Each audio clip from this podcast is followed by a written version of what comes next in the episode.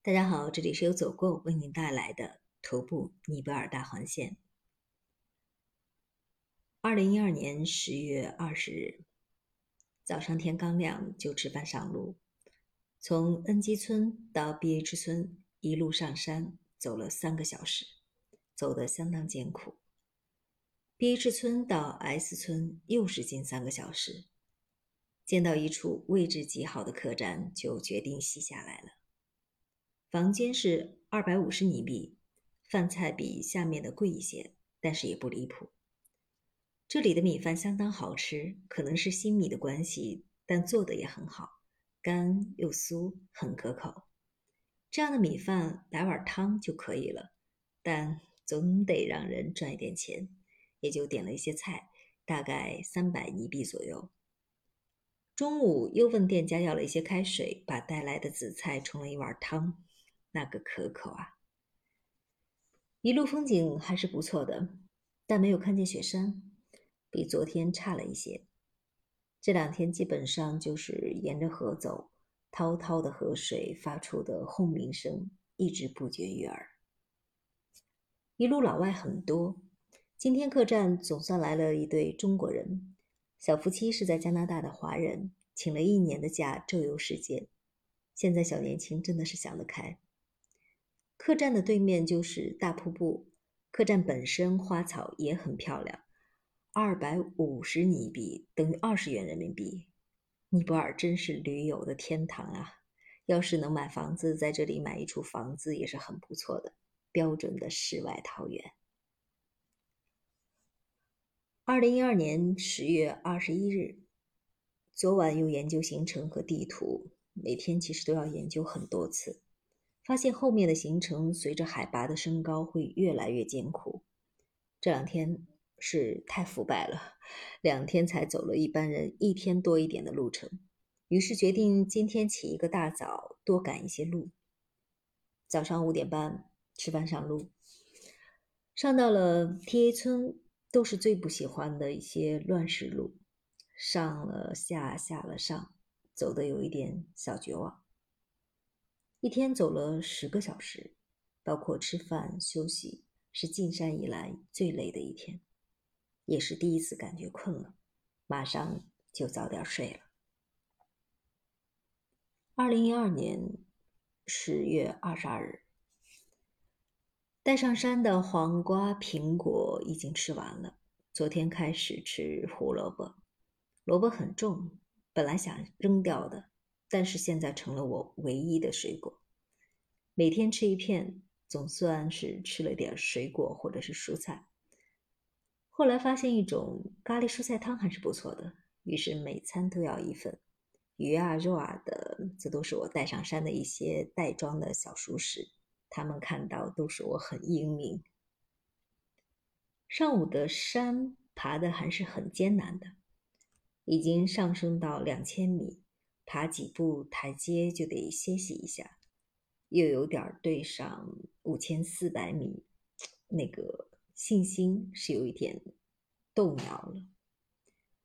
又在想，不行的话，还是走到马南后下山算了。但到现在在客栈歇了下来，又把刚吃的苦忘得差不多了。本来今天想再走一站。但经过了一个四周群山包围的小村庄时，脚步又迈不开了。十二点不到就在梯村住下了，房间就在对面，微微的雪山，阳台上更美丽。一间房才一百尼币，饭菜稍微贵一些，但一天下来也大体在一百人民币左右，包括吃住。老板娘呢是一个藏人。他的父母是五十年代从西藏来的，现在已经有第三代了。老板娘很开朗，也很健谈，说话时还偷偷在我屁股上捏了一把。到了这里，泥人说我像泥人，藏人说我像藏人，大概主要是皮肤黑的缘故吧。不过以前韩国人说我像韩国人，日本人说我像日本人，四不像成了到处像了。今天登山最艰苦的时候，我想在几个老外面前显摆一下，说我这样的年纪爬这样的山真的是不容易。刚说完，边上一个瑞士的女的咯咯的笑了，说她已经六十五了，还指着旁边留着胡须、身材挺拔的男士说他已经七十二了。唉，真是惭愧啊！二零一二年十月二十三日清晨，昨晚七点多睡，不睡干嘛呢？十一点多就醒了，又强迫自己睡，一觉到现在夜里两点多，很满足了。这里是两千七百米，已经很冷。本来以为到垭口才需要把所有的衣服都穿上，现在早晚不仅都要穿上，并且还嫌少了。看来到大一点的镇子里，该买一件羽绒服了。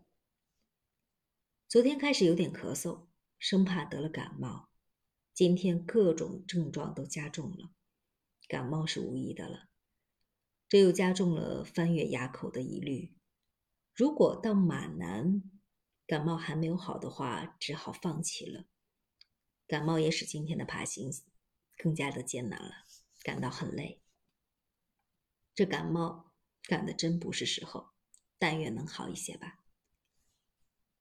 途中有很多的不确定性，旅行就是这样子的，这也就是驴友热爱旅行的重要理由之一。这不是我说的，是同住在一个客栈里的一个爱尔兰的妹妹说的。她与一个德国妹妹、一个法国哥哥同行。今天不知是什么原因，和那位德国妹妹闹翻了。下午在客栈的时候见了面都不打招呼。今天早些时候是德国妹妹与我们聊天，她中学毕业后曾在美国待过一年。她认为美国人只知道美国，不了解外面的世界。德国妹妹更知性化一些。爱尔兰的有些劳动人民的样子，他们这些大概也就是他们合不来的原因吧。但是不是因为那个帅帅的法国小哥哥的原因呢？我就不知道了。我对爱尔兰人一直是有好感的。我的同事里最合得来的就是爱尔兰的后裔，他们大概是白人里面最朴实和真诚的。但现在不管什么德国人、爱尔兰人吧，冷才是我眼下最大的问题。昨天开始就合衣而睡了。几乎所有能穿上的都穿在了身上。现在是凌晨四点，外面都已经结冰霜了。幸亏多要了一床被子，躲在被窝里才不觉得冷。但一旦出了被窝，就受不了了。这房子是木板定的，里外的温度是一样的。明天开始不能再住木板房了。准备五点半叫他们起来吧。还有一个小时，理一理东西吧。二零一二年十月二十三日夜，白天走了二十公里左右，上午还好，下午是相当崩溃的，但总算是走完了。感冒还没有好，也没有加重，到马南看看怎么样吧。要上垭口的话，棉衣裤子一定是要买的。现在买了，白天就要背，也受不了，只好坚持到马南了。在路上遇到了一个卖苹果的女孩，她很漂亮，想给她拍一张照片，所以买了她的苹果。女孩不知道是藏人还是尼泊尔人，眼睛像高原湖水一样清澈，勾人魂魄，所以有了王若冰和他在那遥远的地方。这里再说几句关于尼泊尔人的，在尼二十多天没看到尼泊尔人吵架，连红过脸的都没有看到。尼泊尔人真的是好人，尼泊尔人好，应该也是大家都喜欢去尼泊尔旅行的主要原因之一吧。还有就是尼人他在面对镜头的时候，他的那种宽容和从容。以及有特色的这个尼人的长相和尼人民族的这个服装，也使得尼泊尔成为了我们人像摄影的天堂。不少人带着长枪短炮去，一定拍到了不少更出彩的人像片。明天也非常厉害的，从三千米的 D.P 村直上到三千六百米的 G 村，不知道能不能行。实在不行的话，就提早一点歇了吧。